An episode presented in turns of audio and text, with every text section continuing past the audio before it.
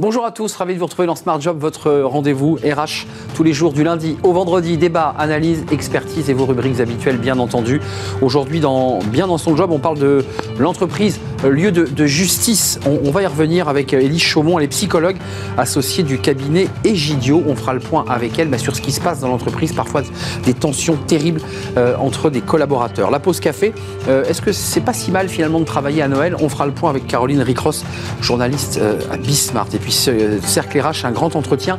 Le club des, 300 euh, pour plus de femmes dirigeantes dans le monde du sport. Et on en parlera avec Marie-Françoise elle est la vice-présidente du, Comité national olympique des sports français, en charge eh bien, de Paris 2024 et donc de la mixité. On fera le point avec elle euh, sur ce euh, sujet. Et puis dans Fenêtre sur l'emploi, eh bien, gérer tous les types de contrats dans l'entreprise. Il n'y a pas que les CDD et les CDI, il y a d'autres possibilités. Et on fera le point avec Mathilde Lecause.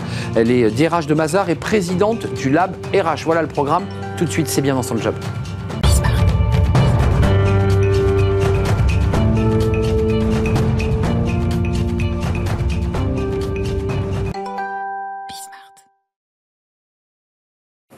Bien dans son job. On parle de, l'entreprise, on parle de l'entreprise qui parfois traverse de grandes difficultés, du harcèlement, des difficultés internes et donc des, enquêtes. Elles sont menées par les services RH, elles peuvent être menées aussi par des cabinets extérieurs et on va faire le point justement avec Élise Chaumont. Bonjour Élise. Bonjour. Ravi de vous accueillir. Vous êtes euh, associée dans ce cabinet Egidio qui justement euh, mène ces enquêtes internes. D'abord, pour resituer avant de parler de méthodo, on a eu Oxfam, on a eu la Fédération française de football à, travers un excellent article dans, dans SoFoot, mm. euh, des affaires de harcèlement. C'est des, cas, des cas sur lesquels vous allez intervenir.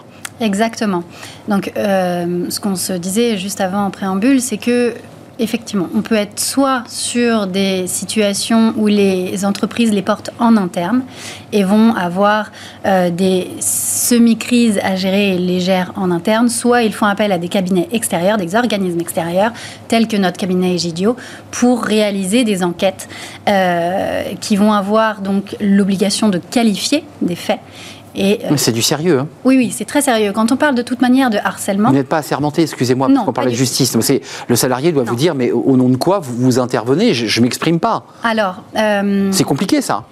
Alors, c'est aussi pour ça que dans notre démarche, on travaille en amont avec les employeurs et au plus haut niveau, c'est-à-dire qu'on est assez souvent mis en relation avec les directeurs généraux pour qu'on mette en place un contrat qui nous engage euh, ensemble. C'est-à-dire que Egidio, notre euh, démarche à nous, c'est de se dire que dès qu'il y a alerte, puisqu'il y a obligation de l'employeur de répondre euh, à l'alerte et donc de mettre en place une enquête. Donc très en amont. Interne, exactement. Euh, une fois que vous déposez votre petit sac, votre petit carnet, vos équipes, vous et toutes les personnes qui travaillent chez Egidio, il y a une méthodologie et j'allais dire, en allant plus loin, il y a une éthique. Oui, il y a une éthique. C'est-à-dire que nous, systématiquement, nous travaillons sous mandat employeur, c'est-à-dire que euh, euh, nous portons nos conclusions et donc la qualification que l'on fait des, faits jusque devant le juge, si nécessaire, euh, aux côtés de l'employeur qui nous a mandatés. Donc ça vous oblige évidemment à une obligation de, de déontologie, de déontologie. claire, c'est-à-dire qu'on ne peut pas acheter nos conclusions. donc il est il nous arrive souvent de devoir dire des choses assez désagréables euh, en fonction de ce qu'il y a à l'intérieur des enquêtes. un cas concret pour le dire simple, il y a des, affaires de harcèlement, on accuse mm. un manager ou un top manager, mm. votre enquête a lieu, à un moment donné, avant que ça aille en justice, parfois ça ne va pas en justice, vous vous retrouvez devant le directeur général et vous lui déposez vos conclusions. Tout à fait. C'est là où ça commence à devenir difficile. il y a vraiment, il y a vraiment une, euh, une ligne à suivre. C'est-à-dire qu'on part du mandat employeur. Derrière, nous réalisons l'enquête. Euh, l'enquête, ça veut dire quoi? Ça veut dire qu'on va aller à l'intérieur de l'entreprise faire des auditions auprès des personnes, qu'elles soient mises en cause, qu'elles soient plaignantes et qu'elles soient témoins.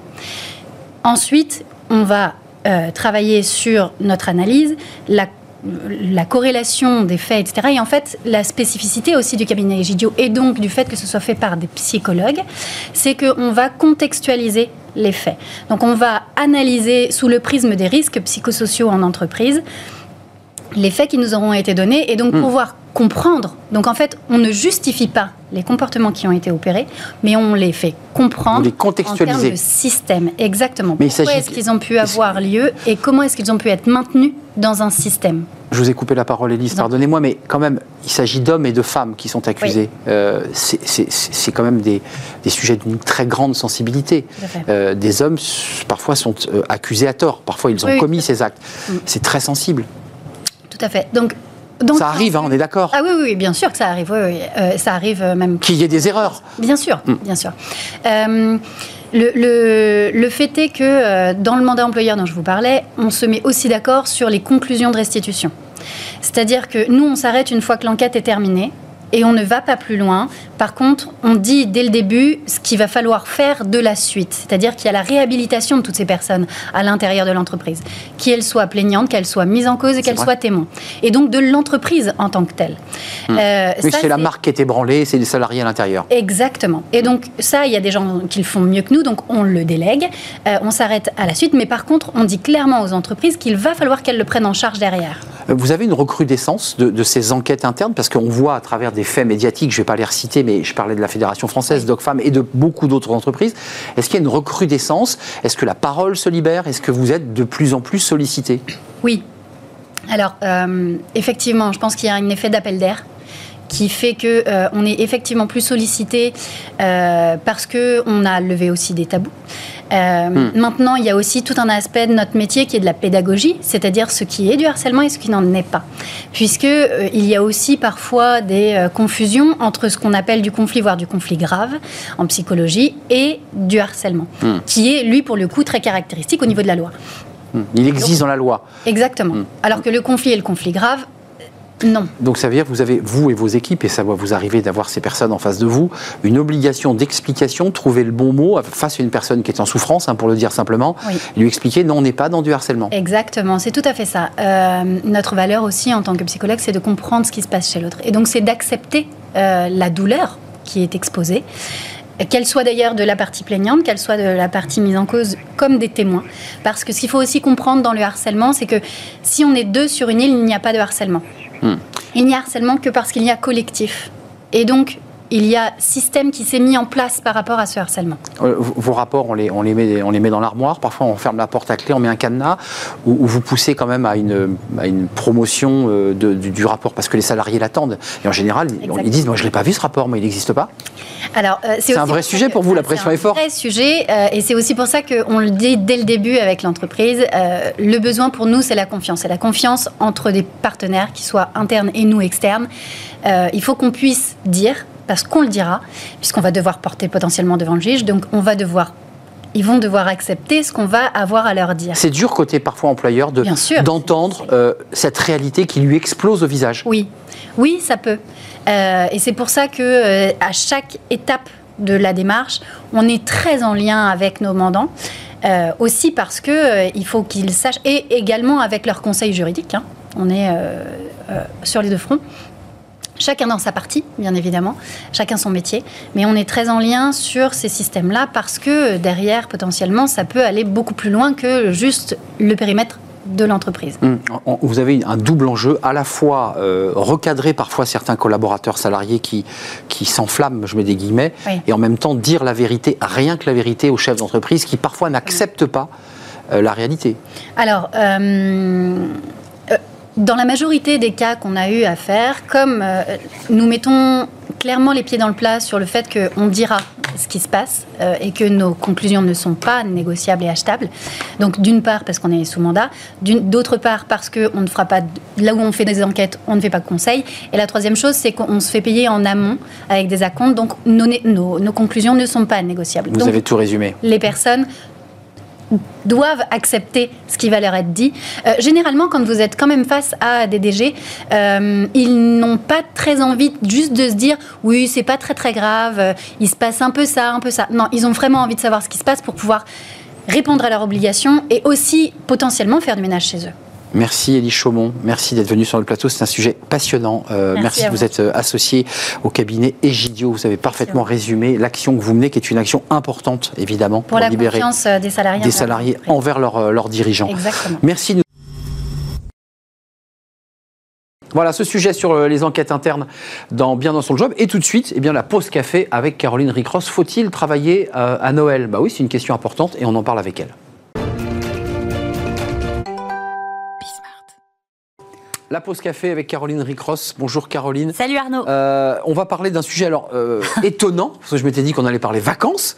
Et vous choisissez, vous, de nous parler, Caroline, bah, des salariés qui travaillent Eh oui. pendant les congés. Euh, et bah, c'est bien ou c'est pas bien? Enfin, ils sont contents ou pas? Bah alors ils sont contents, ça je, je ne sais pas Bah, vraiment, mais oui. en tout cas ce que je vais essayer de démontrer c'est que finalement c'est peut-être pas si mal que ça que de travailler pendant les vacances de Noël quand il y a beaucoup de, salariés qui sont en Ah, Vous êtes vacances. comme ça, vous Bah oui, je me dis quand même, euh, il faut. Euh, D'après les chiffres du ministère du Travail, près d'un salarié sur deux seulement prend des congés justement pendant cette euh, période de Mmh. vacances de fin d'année. Donc au final, euh, pas mal de gens hein, travaillent, pompiers, restaurateurs, conducteurs de bus. Euh, Certaines professions en fait ne lèvent pas du tout le pied pendant les vacances de fin d'année. Euh, Donc, euh, travailler pendant les fêtes, ça, ça peut quoi Booster la productivité?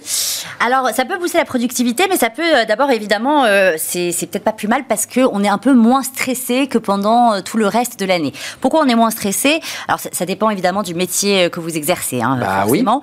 Mais travailler pendant cette période, en fait, peut être moins stressant déjà parce qu'il y a moins de circulation. Donc, pour venir au travail, si vous venez en voiture, euh, déjà, c'est un petit peu moins compliqué. Pareil, les, si les gens de la ville, hein, je précise. tout à fait. Pareil, si vous prenez les transports en commun, euh, il y a un peu moins de monde dans les transports en commun, donc vous arrivez au travail un petit peu plus détendu.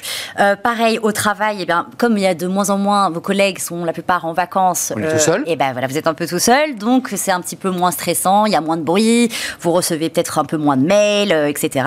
Donc vous êtes un petit peu euh, mieux. Euh, donc travailler pendant les vacances, ça, ça, ça quoi? Ça permet aussi, d'un point de vue pratique, faut le dire, de décaler ses congés, de partir hors période de vacances scolaires et peut-être de payer moins cher d'ailleurs ces, ces voyages. Tout à fait, de quoi profiter pleinement hein, des vacances par exemple de février, euh, pourquoi pas, ou en effet, euh, si jamais vous pouvez, parce que vous n'avez pas d'enfants, ou alors vos enfants sont grands et sont déjà partis de la maison, partir euh, en dehors des périodes scolaires, euh, votre employeur sera peut-être un tout petit peu plus ouvert justement à cette négociation de partir hors vacances scolaires. Et puis une autre bonne nouvelle également, c'est que vous gardez vos congés du coup, donc vous avez un peu plus de temps, et, et puis en dehors des vacances de Noël, c'est également bon pour votre porte-monnaie de partir à ce moment-là. Bah oui, Donc, euh, évidemment. En fait, c'est quand même un avantage. L'autre avantage. Pas avoir d'enfants, vous l'avez bien précisé. pas avoir d'enfants. L'autre avantage dont nous n'avons pas encore parlé, c'est donc que c'est pas mal pour votre productivité également, puisque du coup, vos, collègues ne sont plus là, donc vous êtes un peu plus au calme. Euh, les clients ou les collaborateurs avec qui vous travaillez le reste de l'année également sont en vacances et profitent des fêtes de Noël avec leur famille. Donc c'est pas mal pour avancer sur vos dossiers, euh, pour boucler un peu les dernières choses de fin d'année. Et puis comme vous êtes en poste alors que vos collègues sont en vacances, vous allez euh, aussi peut-être à- être amené à assurer une espèce de veille, une Oui. espèce de permanence un au ça, bureau. ouais. Une bonne occasion également de disposer d'un peu plus d'autonomie et de responsabilité euh, qu'habituellement. et donc après, c'est peut-être pas mal aussi pour la rentrée. Comme ça, vous avez montré que vous êtes autonome, indépendant. Quel calcul, quel calcul C'est- vraiment des. des- Je tiens à dire que je ne travaille pas pendant les vacances de Noël. J'allais vous poser la question, mais, je, la gardais pour la fin. Oui. Euh, D'un point de vue pratique et juridique, ça c'est important, est-ce que votre employeur peut vous obliger à travailler Et ça répond implicitement à, à ce que vous venez de nous dire? Alors oui, il peut nous obliger parce qu'en fait, il n'existe qu'un seul jour férié obligatoire euh, qui est chômé, hein, durant lequel on ne peut pas obliger le, le salarié à travailler. C'est le 1er mai.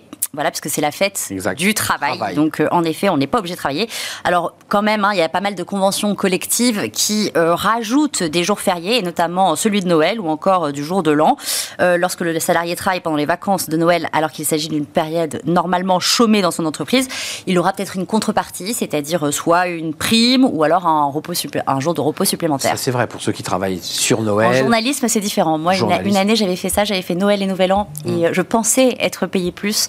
Il faut vraiment bien regarder les conventions collectives, parce que c'était un jour euh, de salaire normal. Je vous le confirme, moi aussi, j'ai souvent travaillé à Noël et au jour de l'an pour des chaînes de télévision et je le faisais sans supplément. Ben voilà. Mais je le faisais avec plaisir par ailleurs. Euh, est-ce que, est-ce que à l'envers, l'employeur peut vous obliger à, à justement prendre des congés? Il vous oblige et il vous donne ses dates. Eh bien oui, il, Et- peut, il peut si jamais euh, l'entreprise ferme pendant les vacances de Noël, ou là encore, si la convention collective de l'entreprise euh, fait en sorte que Noël soit soit donc un jour férié? Donc là, il peut vous obliger à prendre un jour de congé ou même une semaine de congé. Là aussi, c'est du RH, hein, c'est ce que font les RH ou, les chefs d'entreprise quand ils n'ont pas de RH, c'est euh, de voir ceux qui ont des enfants, pas d'enfants. Souvent, on choisit, on fixe les vacances en fonction, ce qui est assez logique. Bien sûr. Et en effet, l'employeur tient en compte de la situation familiale hein, quand même pour savoir qui peut prendre ses vacances pendant les périodes de vacances scolaires. Cela étant, rassurez-vous, si vous n'avez pas d'enfants, il tient également compte de l'ancienneté, donc vous pouvez peut-être également partir en vacances. Donc vous, vous partirez en vacances, Caroline Moi, je partirai en vacances. je vous pose la question au eh cas on ne l'aurait pas entendu. Donc vous, vous ne travaillez et pas. Vous aussi Moi, je pars en vacances. Ah, ben voilà. Évidemment, évidemment, je vais partir en vacances et je vous remercie. Et on se euh, revoit à la rentrée, du coup. On se revoit à la rentrée ben, on se revoit à la rentrée. C'était votre dernière chronique euh C'était la dernière chronique avant la rentrée, tout avant à la rentrée. Euh, avant janvier. Eh ben, écoutez, c'était un vrai plaisir. Je vous souhaite de belles fêtes de fin d'année, Caroline. Et pas trop de café, pas trop de pause café, détendez-vous. Ben oui, bien sûr. évidemment, on parle sport. Je sais que vous aimez le sport. On va s'intéresser au sport, mais à travers le, Comité national olympique du sport français et une initiative, le Club des 300, on va, on va en parler avec sa vice-présidente, justement féminiser eh bien, les instances de, direction des, des, fédérations sportives qui sont euh, très masculines. Comment faire? Eh bien, on va en parler avec elle c'est le cercle RH et c'est un grand entretien.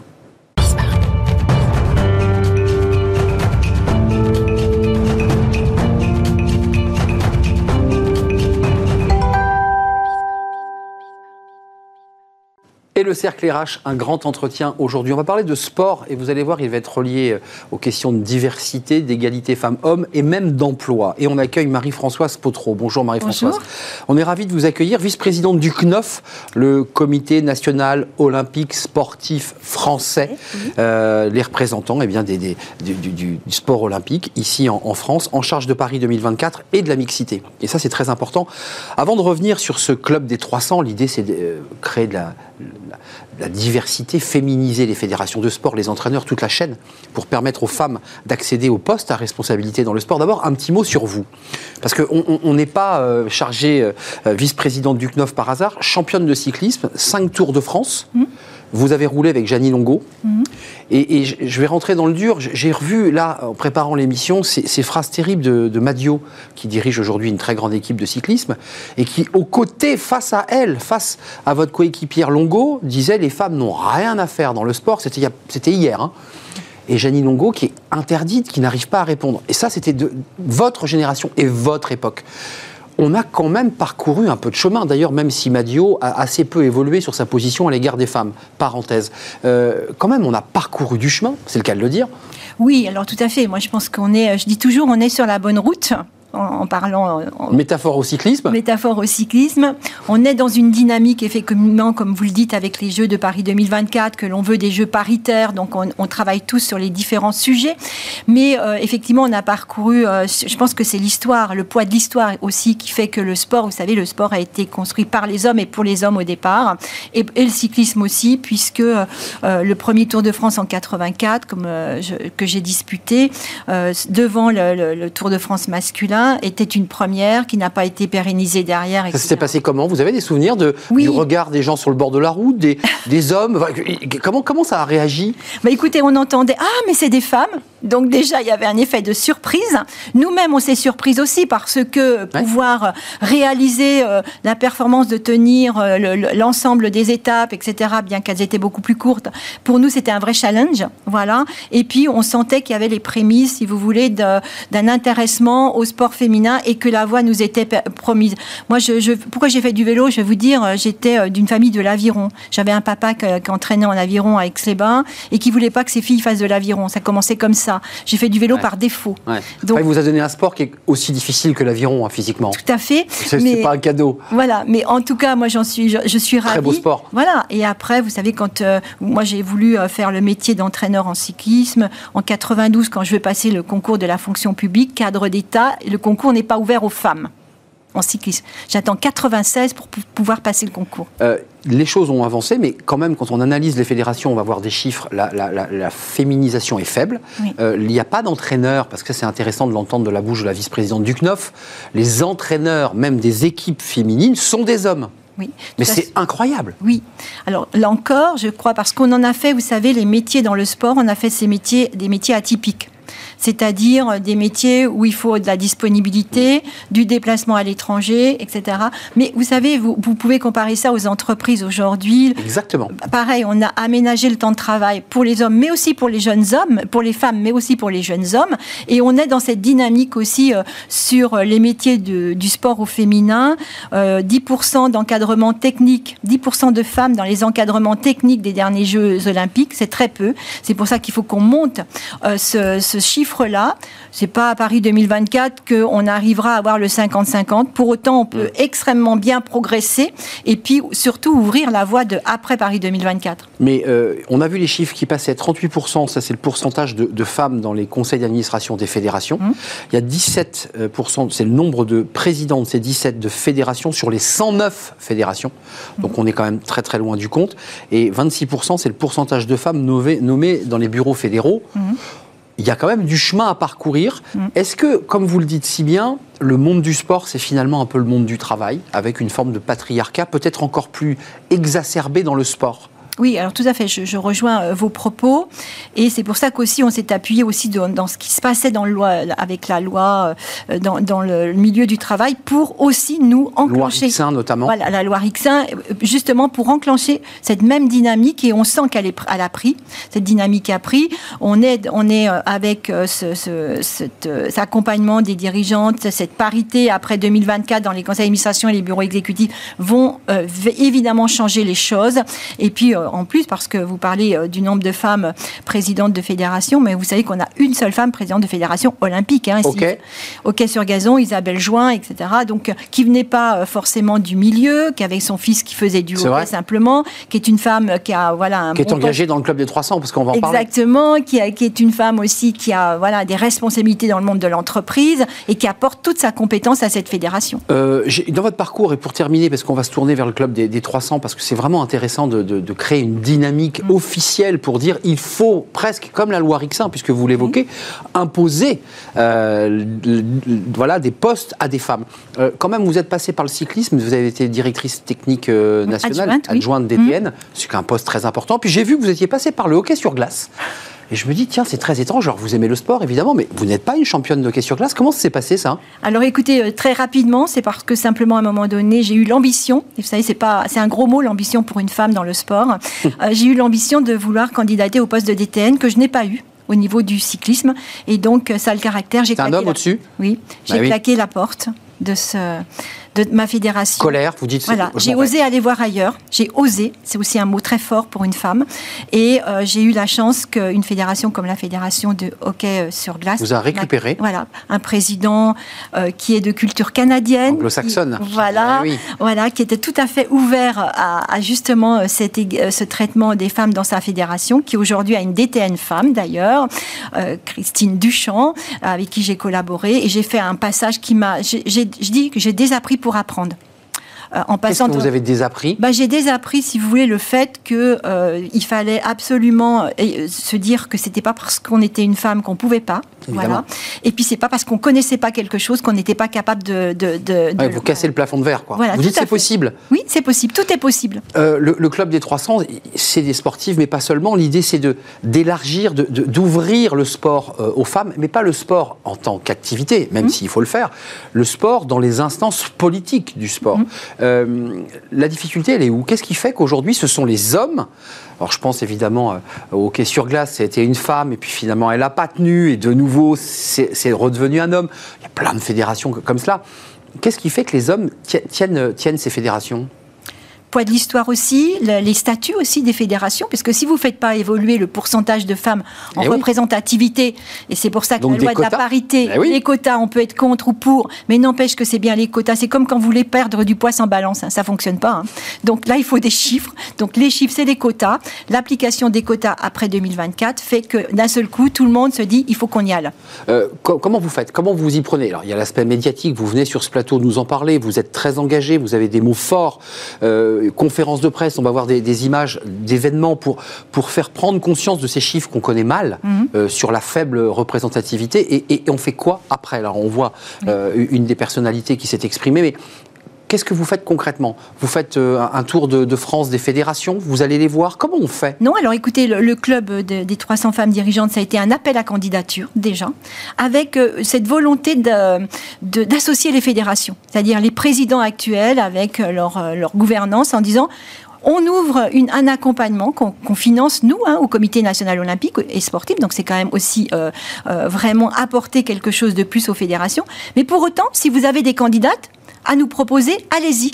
Donc il y avait mm. plusieurs entrées possibles et c'était justement ne pas laisser les gouvernances euh, qui sont aujourd'hui euh, ce qu'elles sont en leur disant vous êtes partie prenante, faites-le avec nous le travail de nous proposer des femmes de façon à ce que derrière on soit tous ensemble embarqués dans la, dans la même dynamique et ça a vraiment fonctionné. Euh, donc il y a un enjeu, je dirais, politique au sens noble du terme, de, permettre à des femmes d'accéder à des postes mm. de responsabilité jusqu'au sommet de la pyramide, c'est-à-dire de piloter des fédérations. Mm. C'est trop faible.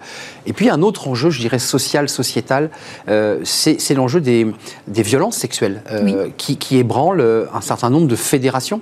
on peut les citer. Il y a eu le débat du hockey, il y a eu le débat du football, il y a eu le, débat, et, ça c'est très très récent. vous dites quand même, si on met des femmes à des postes de responsabilité, et notamment dans les COMEX, les conseils d'administration, bah, on a quand même des indicateurs différents, ça fera bouger les lignes mais dès l'instant où on sera sur de la mixité, on fera bouger les lignes et on fera indirectement de la prévention contre les violences sexuelles dans le sport. Pourquoi? Bah Parce que, comme vous le dites, euh, des femmes dans un COMEX de, direction d'une fédération va être attentive à ce genre d'encadrement, de, etc. Moi, je vois là, au niveau du cyclisme, je, je, pointe aujourd'hui la féminisation de l'encadrement technique. Plus une femme entraîneur, très peu de femmes qui viennent sur euh, les métiers de kiné pour encadrer, euh, etc.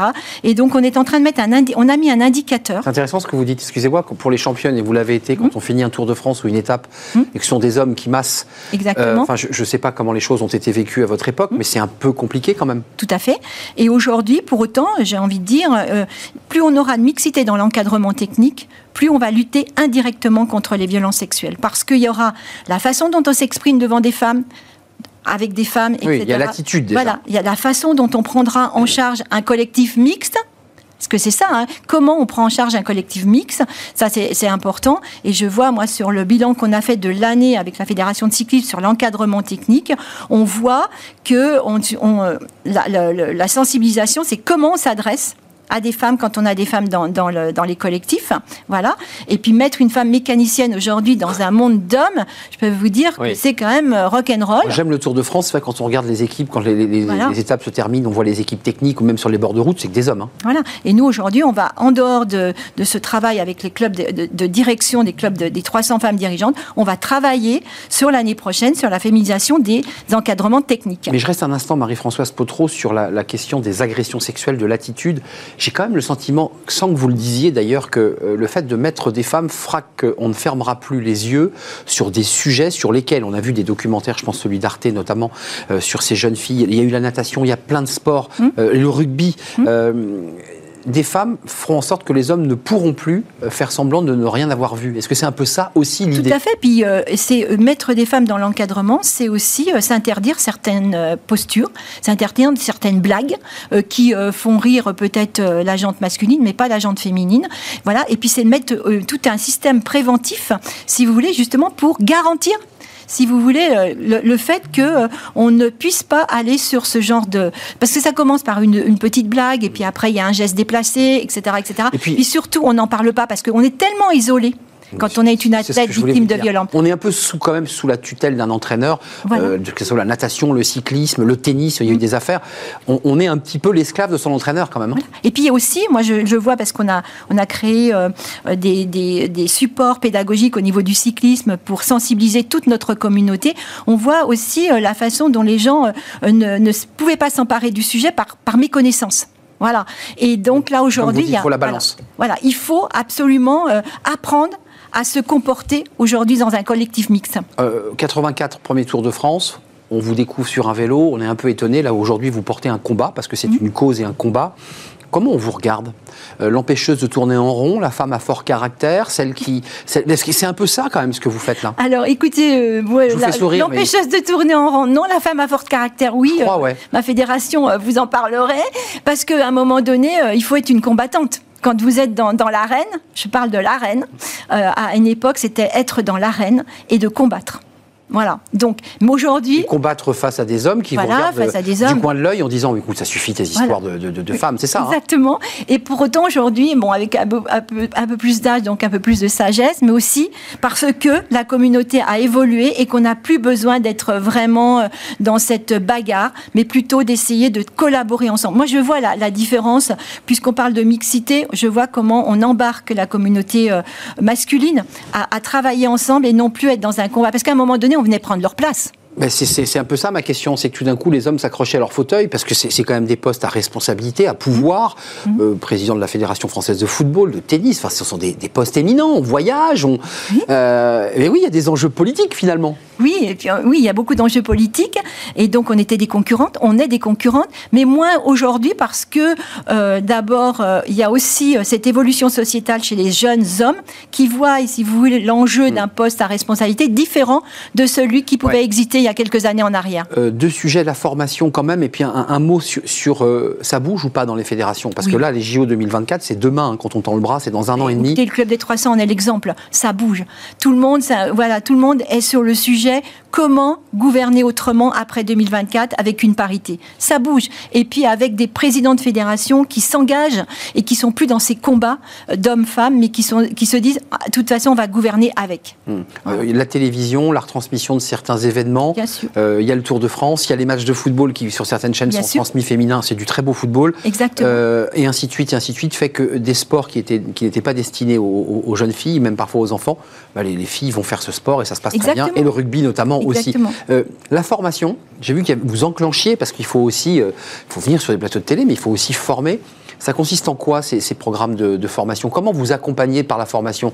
Euh, C'est de l'éveil, c'est de la pédagogie, c'est de l'explication? Alors c'est euh, à la fois, si vous voulez, euh, des, modules d'accompagnement à la prise de responsabilité, mais surtout un travail, si vous voulez, de sur soi, c'est-à-dire oser se faire confiance, euh, oser prendre la parole en public, etc. Donc tous des outils qui sont euh, dans le management. Hein, voilà, c'est des outils de management qu'on met au service de cette formation de dirigeante avec euh, avec Olbia qui nous accompagne sur sur ce sujet. Et avec, je suis très très contente parce qu'on construit ensemble la, la, programmation et parce que moi, je, je, vous savez, à un moment donné, j'ai été chahutée dans, dans ce, ce, parcours. Bah oui, vous l'avez évoqué. Vous êtes voilà. revenu comme à la fête des cyclismes là. Voilà. Et j'ai fait, une formation de coach.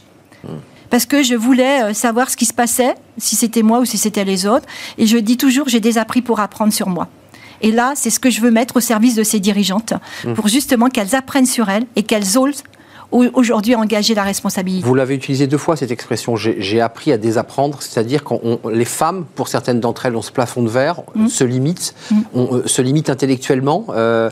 Aussi parce que l'éducation que j'ai reçue hein, dans une famille où on était, vous voilà, sportif hein, quand même. Déjà, vous oui, avez une ouverture sportif. sur le sport. Voilà, mais euh, voilà, je, je, pense que c'est euh, et, et, et, avec tout le respect que je dois à mes parents, mais on a été éduqués d'une certaine manière. T'es une fille, tu feras ça, tu feras ce métier-là, mais pas celui-là, etc., etc.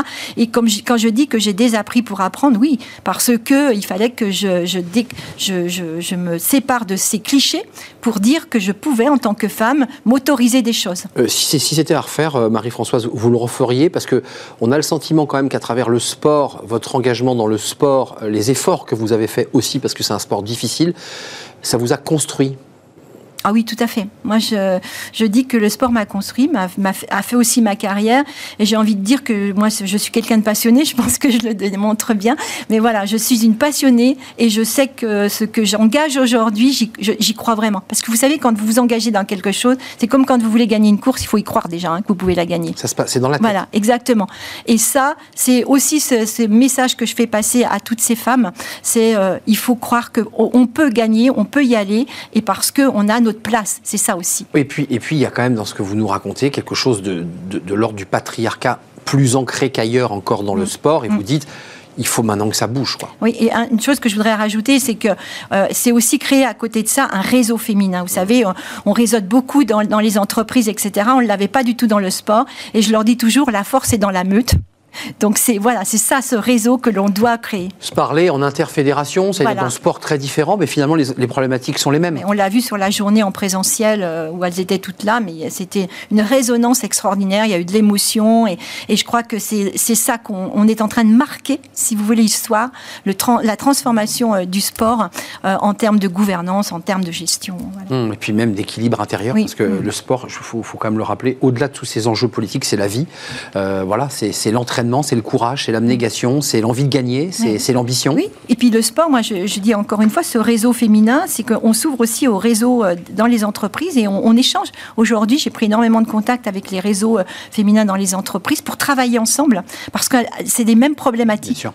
Et donc, on a tout intérêt d'échanger, de, se, de, de, pouvoir se donner des bonnes pratiques pour euh, gagner du temps, en fait, hein, quelque part. Merci d'être venu nous rendre visite. Merci à vous. très rafraîchissant. Et puis, c'est important ce que vous faites, le Club des 300. Il y a un site, évidemment. Allez sur le, le CNOSF, le Comité National Olympique du Sport Français, euh, pour en savoir plus, si vous voulez vous connecter, si vous voulez rentrer dans ce réseau, dans cette communauté qui fait, bouger les lignes. Merci Marie-Françoise Potreau, vice-présidente du, du, CNOFS, et puis euh, championne de cyclisme, passée par le hockey sur glace sans jamais avoir tenu une crosse. Une crosse, on est d'accord. Merci, c'est un vrai plaisir de vous, accueillir. On termine notre émission avec euh, Fenêtre sur l'emploi et on accueille tout de suite notre invité.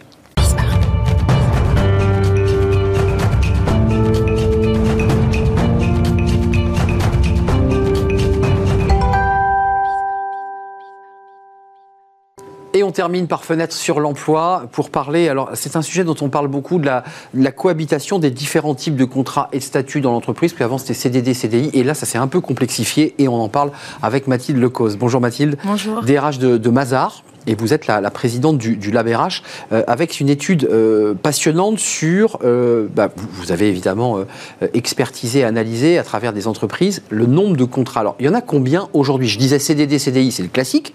Aujourd'hui, il y a un million en, France de freelancers, 10 millions en Europe.